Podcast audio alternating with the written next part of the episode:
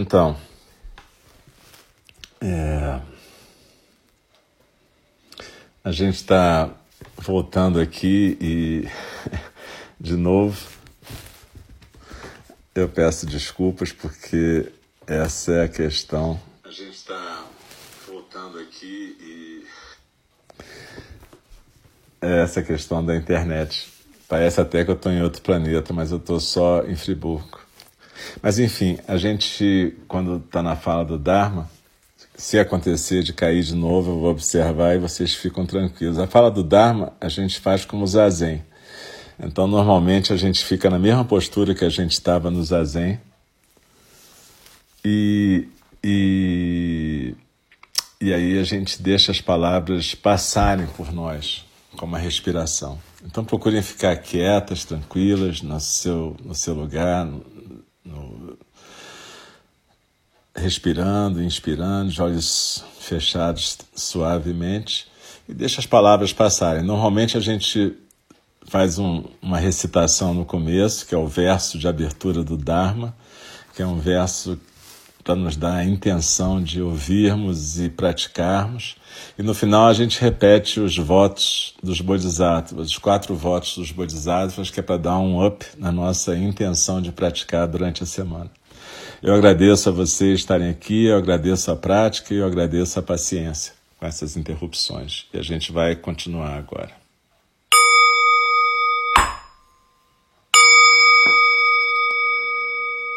O Dharma, incomparavelmente profundo e precioso, é raramente encontrado, mesmo em milhões e milhões de eras. A nós é dado vê-lo, ouvi-lo, recebê-lo e guardá-lo.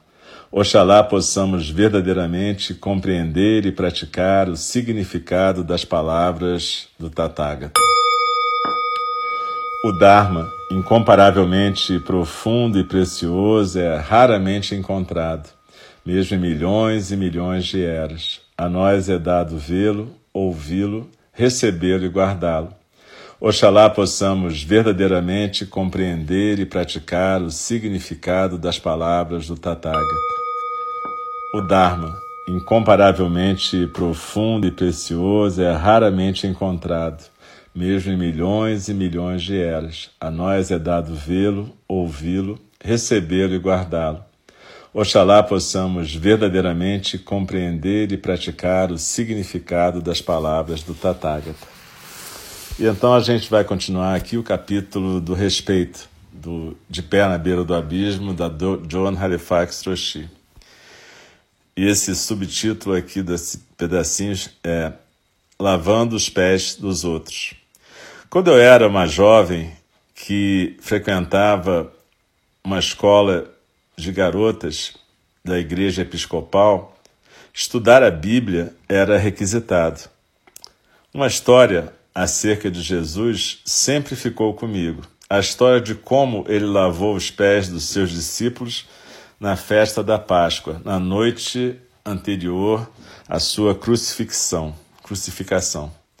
Esse ato de respeito e humildade foi uma profunda lição para os seus seguidores sobre o amor e o serviço. Na, na terça-feira, na quinta-feira de 2016, Maundy Thursday, essa palavra eu não sei o que é, talvez seja Corpus Christi mesmo. Outro homem se ajoelhou diante de refugiados numa, num abrigo nas cercanias de Roma.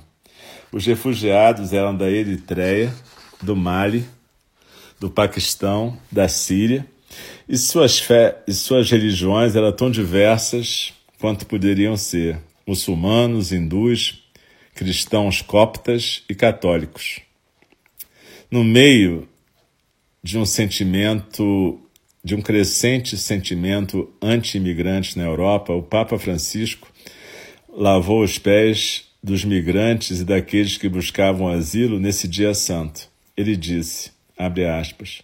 Hoje, neste momento, quando eu faço o mesmo ato de Jesus lavando os pés de doze de vocês, vamos todos nós fazer um gesto de irmandade e vamos todos dizer: somos diferentes, somos diferentes, Temos diferentes culturas e religiões, mas somos irmãos e irmãs e queremos viver em paz.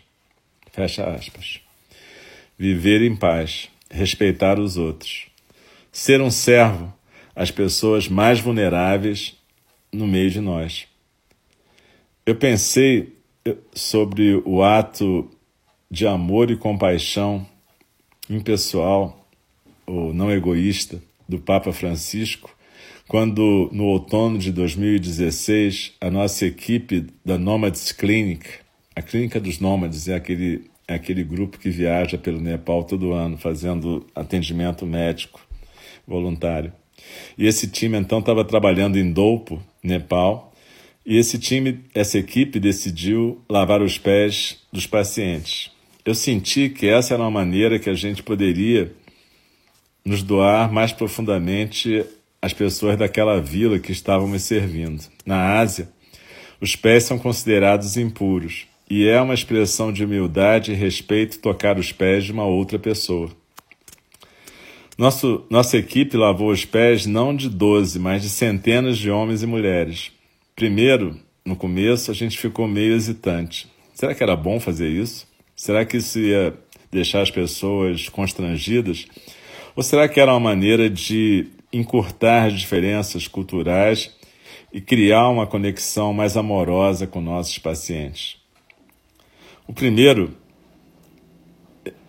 que mergulhou a toalha na água morna e ensaboou os pés de uma mulher de meia idade de dopo foi um advogado jovem chamado Pete. Ele tocou os pés dessa mulher tão respeitosamente e carinhosamente que eu acho que ambos ficaram surpresos. Então um jovem do norte da Califórnia começou a trabalhar.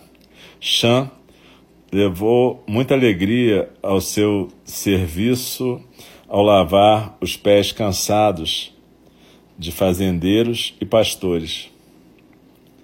Tônio fez a mesma coisa, a alegria na sua face enquanto ele lavava cuidadosamente os pés de jovens e de velhos. Um escritor bem conhecido sobre ecologia, Bill, estava ajoelhado lavando os pés de um homem idoso cujos dedos estavam entrelaçados como uma corda velha. Vaso, bacia após bacia de água morna foi trazida para aqueles que lavavam os pés. Sabonete, escovas e bacias foram aprontadas em cada dia do trabalho da clínica. No final, nosso, nossa equipe tinha lavado centenas de pés, pés velhos, pés jovens, pés com lesões dolorosas, pés dobrados e com artrite, pés que talvez nunca tivessem sido lavados e pés que tinham caminhado por muitas montanhas. Foi um ato de amor, respeito, humildade e reflexão. Mais tarde, eu perguntei ao líder espiritual da vila, Doupo Rinpoche, sobre as suas impressões. Ele disse, abre aspas, me contaram que vocês fizeram isso. Isso fez com que as pessoas da vila de Dopo confiassem muito em vocês. Ninguém nunca toca os pés das pessoas desta vila, mas vocês tocaram não somente os pés, mas também o coração. Essa foi uma coisa bem budista que vocês fizeram, mas nunca tinha acontecido antes nessa aldeia. Nossas nosso povo nunca vai esquecer vocês. Fecha aspas. Água é vida. Para os budistas, a água simboliza clareza, pureza, calma e quietude da mente e do coração, qualidades que tornam a compaixão possível. A água é oferecida em santuários em muitas partes da Ásia, de forma que possamos lembrar a nós mesmos que devemos nutrir essas qualidades em nós. Nossas estações de lavagem dos pés em Dopo foram santuários, de certa maneira, e com a água nós fomos capazes de fazer uma oferta de respeito a cada pessoa. Eu também acho que essa prática foi, um nível inconsciente, uma maneira que a gente podia, pôde pedir perdão a todos os povos nativos por gerações de desrespeito, abuso, exploração e genocídio nas mãos dos ocidentais. Foi um ato de arrependimento. Enquanto a gente estava lavando pés em Dopo, pessoas de todos os lugares do mundo estavam chegando em Standing Rock, na Dakota do Norte, para protestar contra a construção do oleoduto que atravessaria Dakota, DAPL. Esse oleoduto correria debaixo das fontes de água potável de Standing Rock, do rio Missouri e do lago Oahe colocando isso em perigo. À medida que eu caminhava pelas trilhas ásperas do Himalaia, dos Himalaias, eu pensei sobre como tanto a comunidade Lakota, que é a comunidade nativa lá de Dakota do Norte, quanto as pessoas indígenas de Dopo têm mantido uma grande reverência pela água. A água como um caminho, a água como doadora da vida e que carrega a vida, a água como purificadora e nutriz. A água simboliza lágrimas, limpeza, imersão, o feminino e a sabedoria. E sem a água, nada cresce, nada vive. Movendo, movendo-nos pelas montanhas, nós e nossa equipe observamos as, os filetes de água que estão se enfraquecendo nos Himalaias que estão secando. Eu escutei dentro de mim as palavras Lakota, Mini Wikoni, a água é vida. Os Lakota dizem que o sangue da nossa avó terra são essas águas, a fonte de toda a vida. Eu fiquei pensando sobre Flint, em Michigan, na sua água envenenada pelo chumbo e pelo racismo. Eu lembrei do meu eu lembrei do meu amigo Wendell Berry me falando sobre os rios enegrecidos e doentes no Kentucky, onde montanhas tinham sido explodidas para se pegar carvão. Quando eu retornei de Dopo, eu escutei de amigos e estudantes que Mini Wikoni ecoou por todos os acampamentos em Standing Rock. À medida que os protetores da água lideraram um retorno ao respeito pelo sagrado, respeito pelos caminhos tradicionais, respeito pela nossa terra. Eu fiquei emocionada ouvindo que o movimento de Standing Rock foi iniciado por um grupo de adolescentes como uma forma de combater uma epidemia de drogas e suicídio na reserva próxima do rio Cheyenne, reserva indígena. Contra a maré forte do sofrimento, esses adolescentes decidiram é, tomar a sua cura em suas próprias mãos ajudando as pessoas jovens de suas comunidades a transformar a autodestruição numa ação compassiva. Eles estavam conscientemente explorando a maneira pela qual o ativismo sagrado pode ser uma força poderosa, não somente contra essa cobra negra, entre aspas, do, do oleoduto que ameaçava a água potável da reserva de Standing Rock, mas também contra a doença do alto ódio que estava afligindo o seu povo.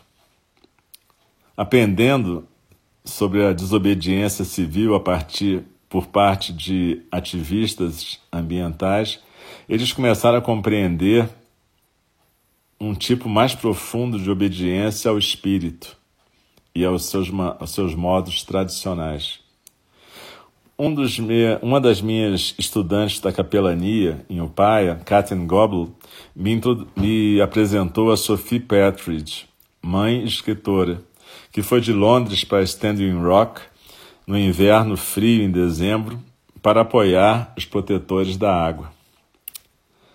Ela compartilhou que, mais além das palavras minio e coni, a frase mais escutada era mitakuye oyasin, que significa, entre aspas, todas as minhas relações. Durante orações e encontros, as pessoas usavam essa frase quando queriam falar e quando terminavam de falar. As pessoas que escutavam repetiam essa frase de volta para essas pessoas para afirmar que elas tinham sido escutadas. Mitakuye Oyasin, um símbolo de respeito e amor, é um reconhecimento que todos nós estamos interconectados, como escreveu Sophie. Abre aspas, a tudo o mais e todos mais. Há vermes e lesmas, assim como há águias. Há amoras, cogumelos e urtigas. Há grandes árvores e arco-íris.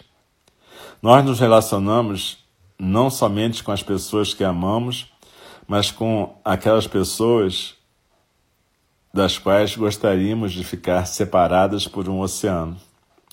O que me fez o que tornou a experiência em Standing Rock tão poderosa para mim, Sophie me escreveu no e-mail que ela compartilhou, foi que as pessoas que eu realmente respeitava incluíam aqueles que as que as atacavam nas suas orações, aqueles que as atacavam, aqueles que jogavam spray de pimenta nelas, aqueles que jogavam água fria congelantes no inverno, aqueles que atiravam com balas de borracha sobre elas, aqueles que colocavam elas em gaiolas, tratavam-nas como criminosas, que mentiam sobre elas. As suas orações genuinamente incluíam essas pessoas nas suas orações. As suas orações são pela água e pela terra. Não é uma guerra entre um lado bom e um lado ruim, com um inimigo para ser vencido. Todos nós precisamos da água. Estamos todos juntos nisso. O que é bom para os meus descendentes é bom para os descendentes deles. A gente não tem diferença nas nossas necessidades. A violência encarada pelas pessoas nos acampamentos de Standing Rock, cacetetes, gás lacrimogênio, cães de ataque, balas de borracha, o uso da água como uma arma nas noites congelantes, poderia ter destruído essa comunidade, mas enquanto eles encaravam a violência, eles não responderam com violência. A comunidade tinha feito o voto de responder com não violência e respeito.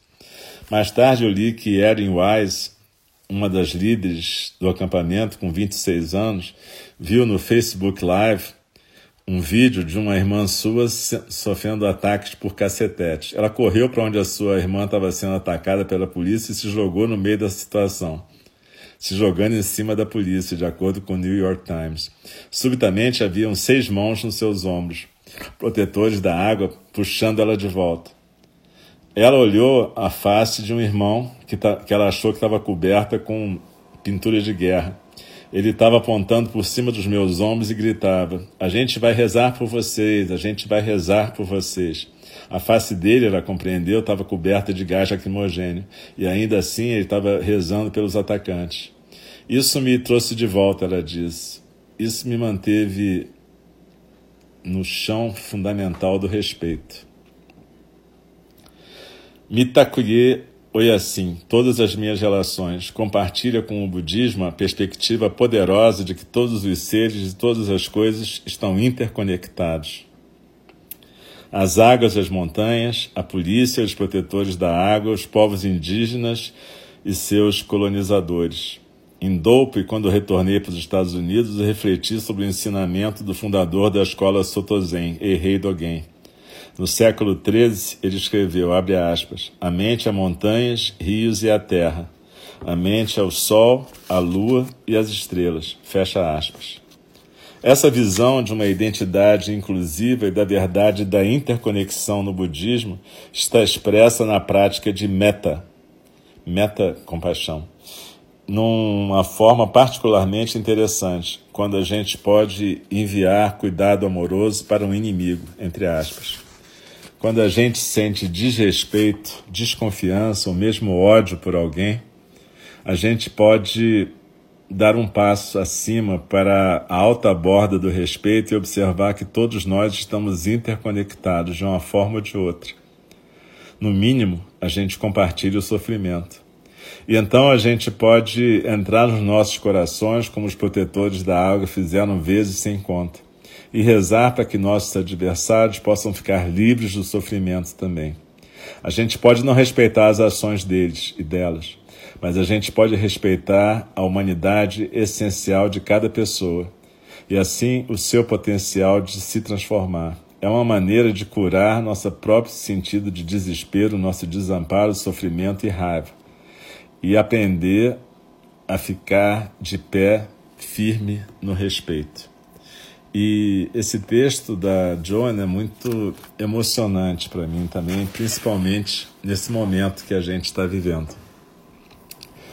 A pandemia, inclusive, prejudica até essa possibilidade de manifestações, né? mas a gente tem que ter claro no nosso coração que, para o budismo, é, a gente tem que tomar uma posição. Neutralidade não é uma coisa budista, na verdade.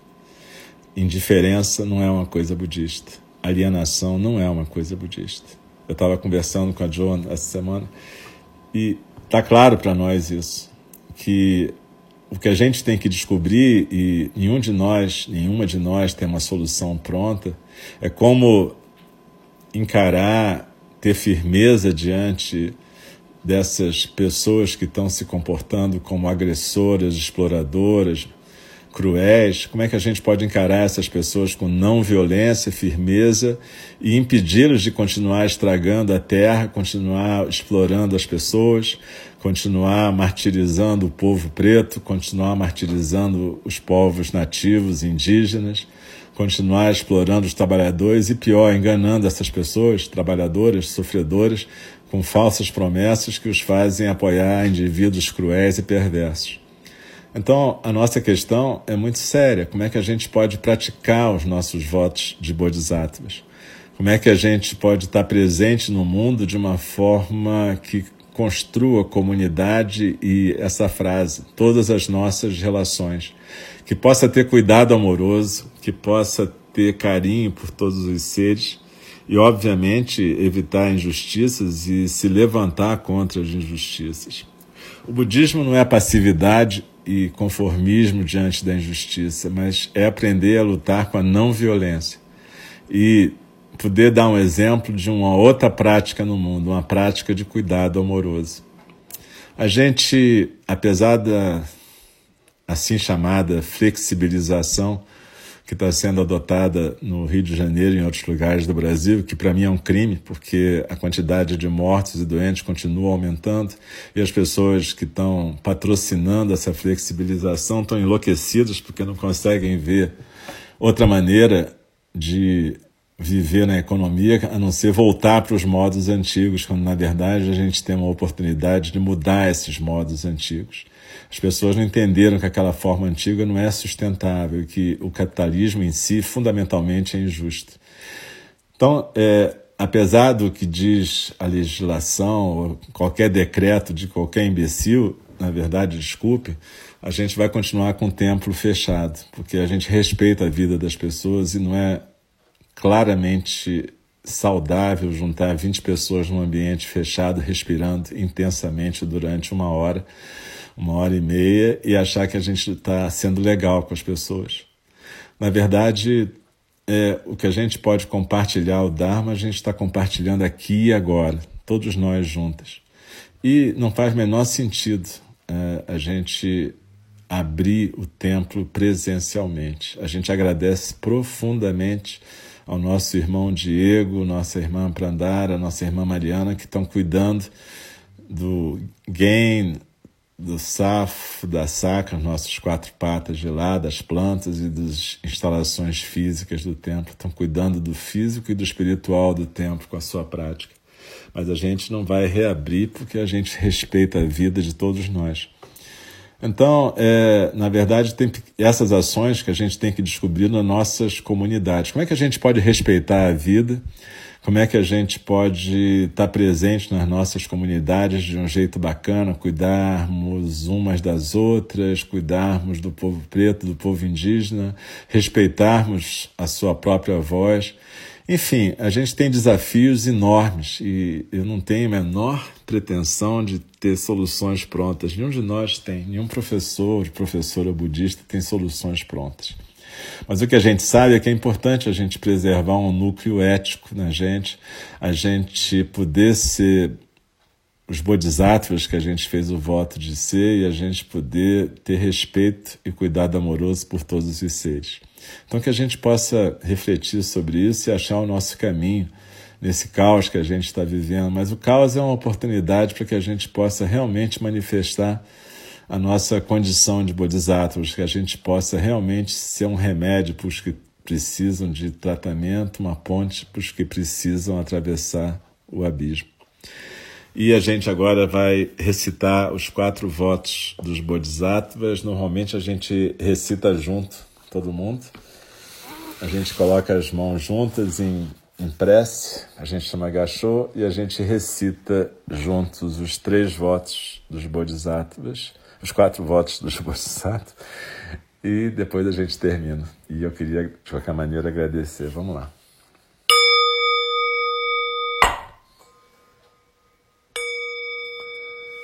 As criações são inumeráveis, faço voto de libertá-las. As ilusões são inexauríveis, faço voto de transformá-las. A realidade é ilimitada, faço voto de percebê-la. O caminho do despertar é insuperável, faço voto de corporificá-lo.